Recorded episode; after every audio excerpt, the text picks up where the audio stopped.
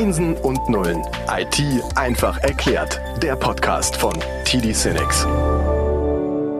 Herzlich willkommen zum Podcast Einsen und Nullen IT einfach erklärt. Wir sind in der finalen Episode des Themenschwerpunktes Power Plattform präsentiert von Microsoft. Wieder sind Volker, Christian und Gunther zu Gast. Ich habe sie schon vorgestellt. Eine Detailvorstellung fehlt allerdings noch. Gunther Stengel von TD Cinex ist immer noch eine Art Unbekannter in dieser Runde. Also deshalb lüfte das Geheimnis. Wer bist du? Was machst du? Ja, du, der Unbekannte. Ja, das ist tatsächlich ein Running Gag bei uns in der Firma. Wer ist eigentlich Gunther? ähm, nee, also ähm, Gunter Stengel aus der TD Synex Academy. Ich bin Trainer bei uns äh, von der Technik über den Vertrieb bis in die Firmenkultur und Personalführung, Firmenstrategie. Ich mache alles.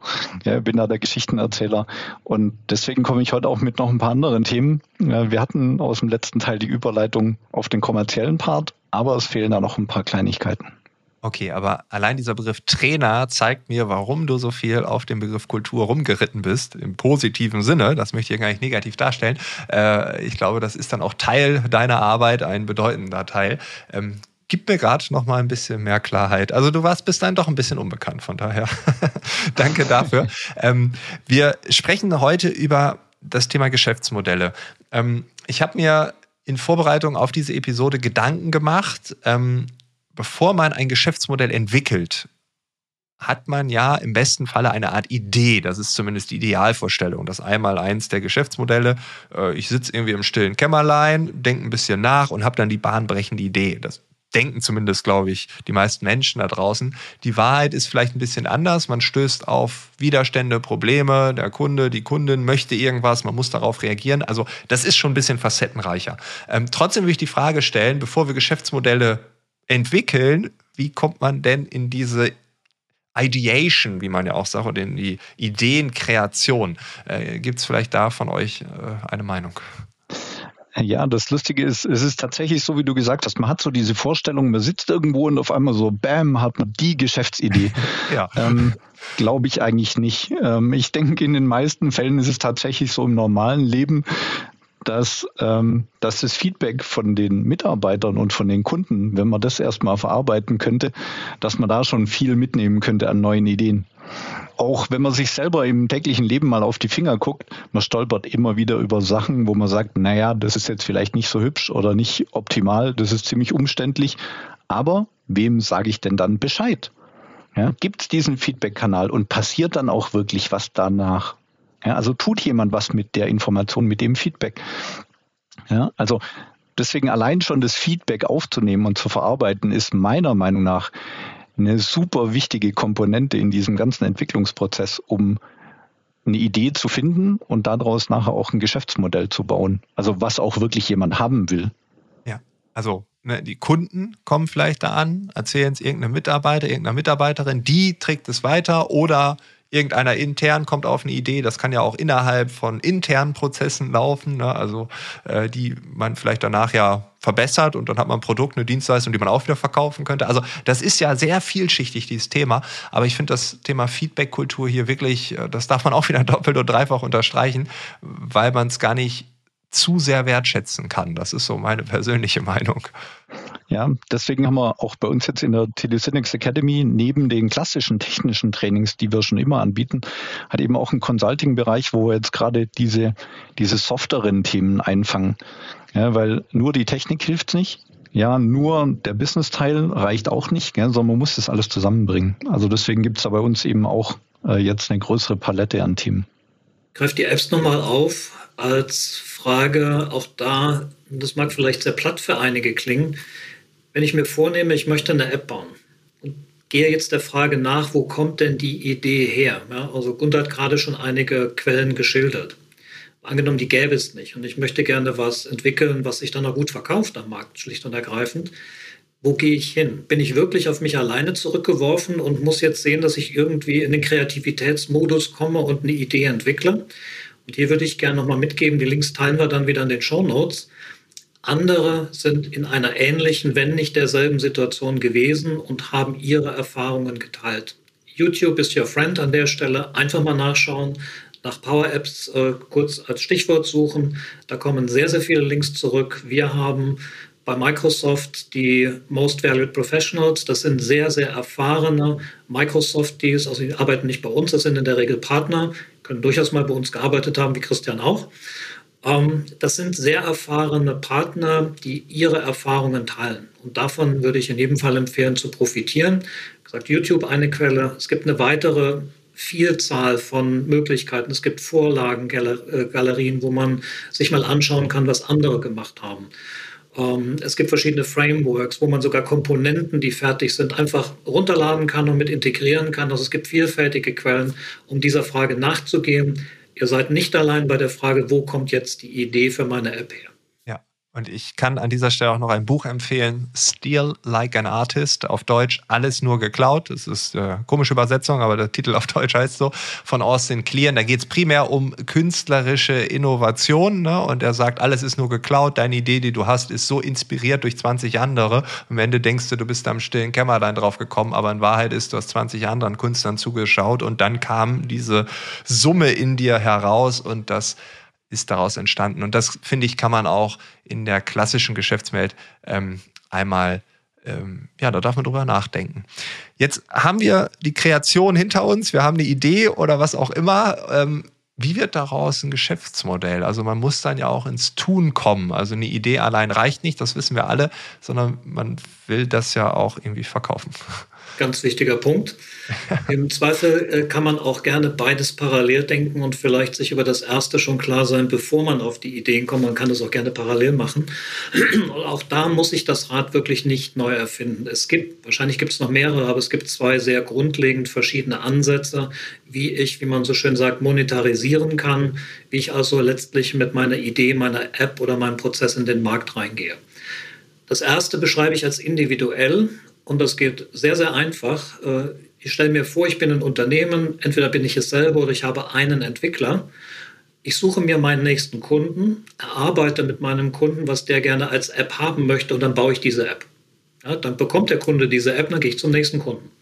Das ist individuell. Das heißt, die Idee, ähm, was entsteht, kommt letztlich wie so ein Auftrag von einem Kunden und ich bin der Technikexperte, der das realisiert. So kann man durchaus starten. Vorteil ist, es monetarisiert sich sehr schnell, ja, weil ich bekomme meine Entwicklerzeit sofort bezahlt und ich kann mit dem Kunden verhandeln, wie groß die App werden soll, das heißt, wie viel Zeit da reinfließt. Ein anderes Modell wäre zu sagen, ich überlege mir, wir haben heute die Raumbuchungs-App schon mehrfach gehört, wo gibt es einen Bedarf im Markt, den ich möglichst oft verkaufen kann. Also ich starte wirklich mit der Idee, die entwickle ich selber. Dann entwickle ich diese App und danach vermarkte und verkaufe ich sie. Wir sprechen gern von, von dem Thema Skalierbarkeit. Da hängt auch ein bisschen Geld hinten dran. Und wenn man sich die Frage stellt, was bringt mir nach drei Jahren mehr Geld? Das Verkaufen von Entwicklerzeit in einem individuellen Ansatz oder das Entwickeln einer App und der Verkauf dieser App. Wir haben es mit Zahlen belegt, führt heute zu weit, können wir gerne mal in einer anderen Episode drauf eingehen. Der Faktor ist etwa 1 zu 3 individuell zu skalierbar. Das heißt, ich kann mit dem skalierbaren Ansatz dreimal so viel Geld in der gleichen Zeit verdienen, wie ich das mit dem individuellen Ansatz machen kann. Unterstellt, dass ich meine Entwicklungsressourcen beim individuellen Modell nicht schlagartig erhöhe. Diese beiden Modelle kann man sich überlegen und viele starten mit dem individuellen Modell, um einfach erstmal Geld einzusammeln und gehen dann entweder parallel oder im Übergang, manche bleiben sogar dabei, individuell plus äh, einen standardisierten, paketierten Ansatz. Genau, weil du kannst natürlich damit auch sehr schön Erfahrung mit der Power Apps sammeln als Partner und natürlich auch mit den Vorlagen-Apps, die man modifiziert und erweitert, dann relativ schnell äh, ins Handeln, ins Tun kommen. Aber ich fand diesen Ansatz von dir, Volker, so charmant, äh, zu sagen, wie kann ich skalieren? Und ähm, in der Vergangenheit haben wir natürlich auch das Thema gehabt. Äh, wir haben für einen Kunden eine ähm, Impftestnachweis-App gebaut für die Produktion, äh, weil natürlich sichergestellt werden musste, dass die Produktion aufrechterhalten wird. Und ich habe mir dann irgendwann so im Industriegebiet gedacht, Mensch, hier sind nur produzierende Firmen. Eigentlich können die doch die App auch alle benutzen. Und so sind wir dann auch schnell beim Faktor 3, den du gerade äh, angesprochen hast, wo man ja. das Ganze dann entsprechend äh, hat. Oder ein anderes Beispiel. viele meiner Kunden, wenn nicht alle, haben irgendwie eine Außendienst-App und müssen dort Maschinen inspizieren, Kaffeemaschinen warten, Industrieanlagen warten. Äh, und wenn man dort einmal ein entsprechendes Lösungsmodul modular skalierbar aufgebaut hat, kann man das natürlich auch relativ schnell als Solution äh, für die Kunden mit einer Win-Win-Situation, dass es eben nicht so teuer ist, auch wie eine Individualentwicklung anbieten. Und so kommst du relativ schnell von diesem Low-Code zu Beginn, äh, später dann vielleicht auch zu Custom Code, Custom Connectors und ja, dann kann ein Geschäftsmodell daraus entstehen. Und das ist auch der Punkt, weil wir hatten in der Folge uns ja vorgenommen, uns das Ganze mal aus der finanziellen, aus der Business-Sicht anzugucken.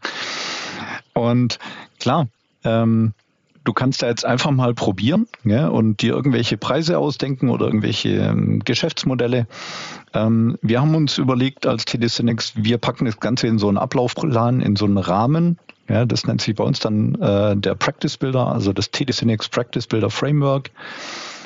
Äh, da führen wir dann unsere Partner durch verschiedene Steps durch, ja, wo wir dann verschiedene Fragen stellen, die ähm, also manchen von euch sagt vielleicht dieses Business Model Canvas was, wo man sich dann anschaut, wer sind denn meine Zielkunden, wer sind meine Kundensegmente, wer sind meine Zulieferer, was mache ich denn selber und was sind meine Kosten dahinter und was will ich nachher fakturieren. Ja, und das gehen wir so der Reihe nach dann in dem Practice Builder durch. Ja, der erste große Block ist eben die Value Proposition. Und das ist tatsächlich, wenn wir jetzt schauen, was ist denn mein Mehrwert? Ja, also das ist so ein ganz wichtiges Wort, was ein bisschen äh, ja, übersehen wird eigentlich in der Bedeutung, weil Mehrwert steckt da drin. Was ist es den Leuten denn wirklich wert, dieses Ding zu haben? Also Value Proposition, ein ganz zentraler Punkt. Von da aus gehen wir dann in das Business Model weiter, wo wir dann die Kalkulation machen und sagen, okay, das habe ich denn an variablen und fixen Kosten, zum Beispiel durch Lizenzkosten, also Premium-Konnektoren, aber auch so Sachen außenrum wie äh, Klimaanlagen oder so in meinem Rechenzentrum. Das kann ich da alles berücksichtigen und mir dann auch überlegen, so, und was will ich jetzt an Geld von meinen Kunden dafür? Ja, also will ich das jetzt monatlich pro User berechnen oder vielleicht mit einem Sockelbetrag pro Kundenaccount?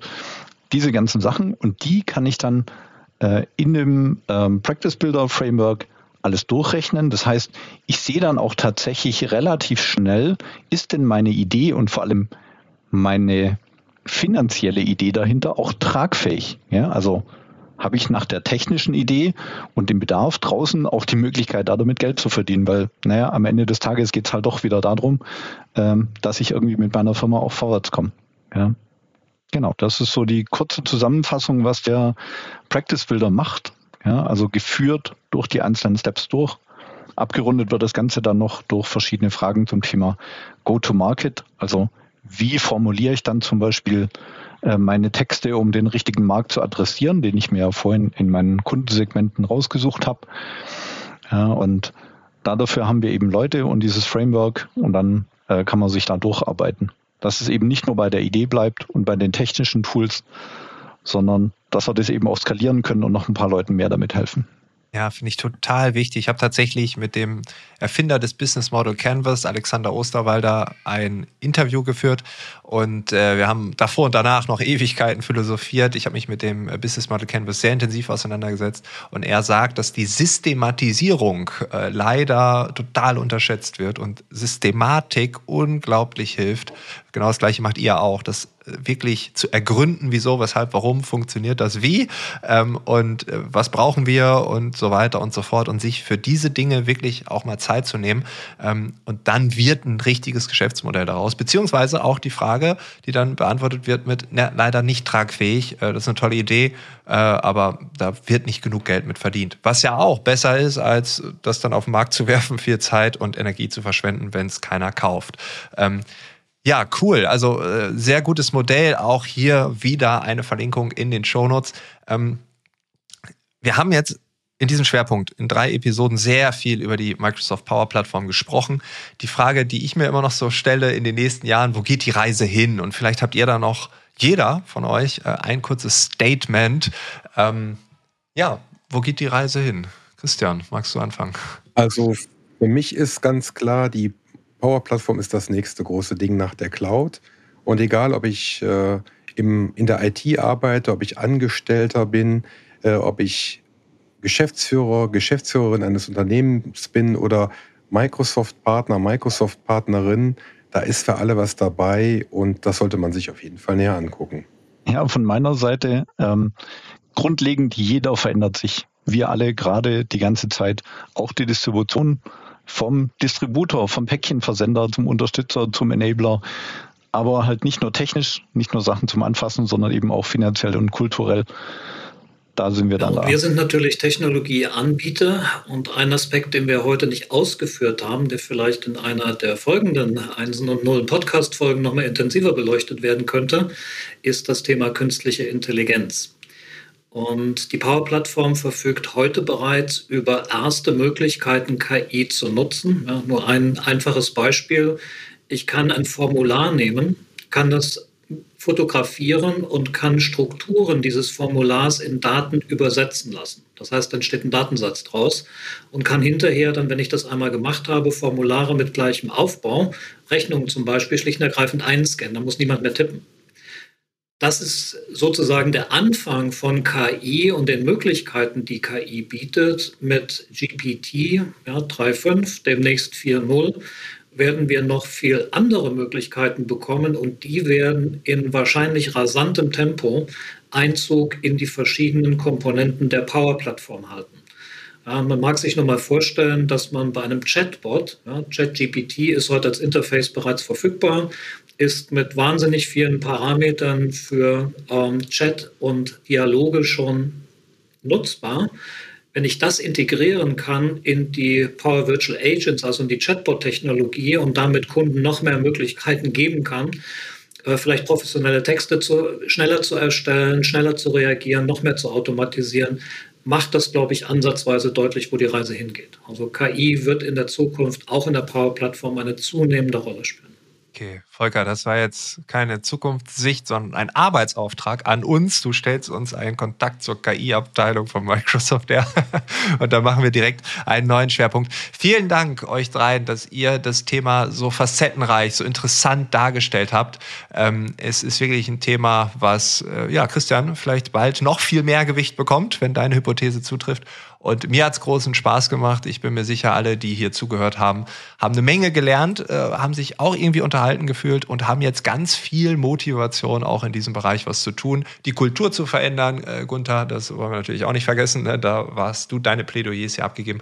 Und äh, ja, ich würde mich freuen, wenn wir uns in irgendeiner Konstellation nochmal sehen. Und nochmal vielen, vielen Dank an euch. Und ja, wir schauen, was der nächste Schwerpunkt ist. Alles, alles Gute und dann bis bald. Einsen und Nullen ist eine Produktion von TD Cinex und erscheint überall dort, wo es Podcasts gibt.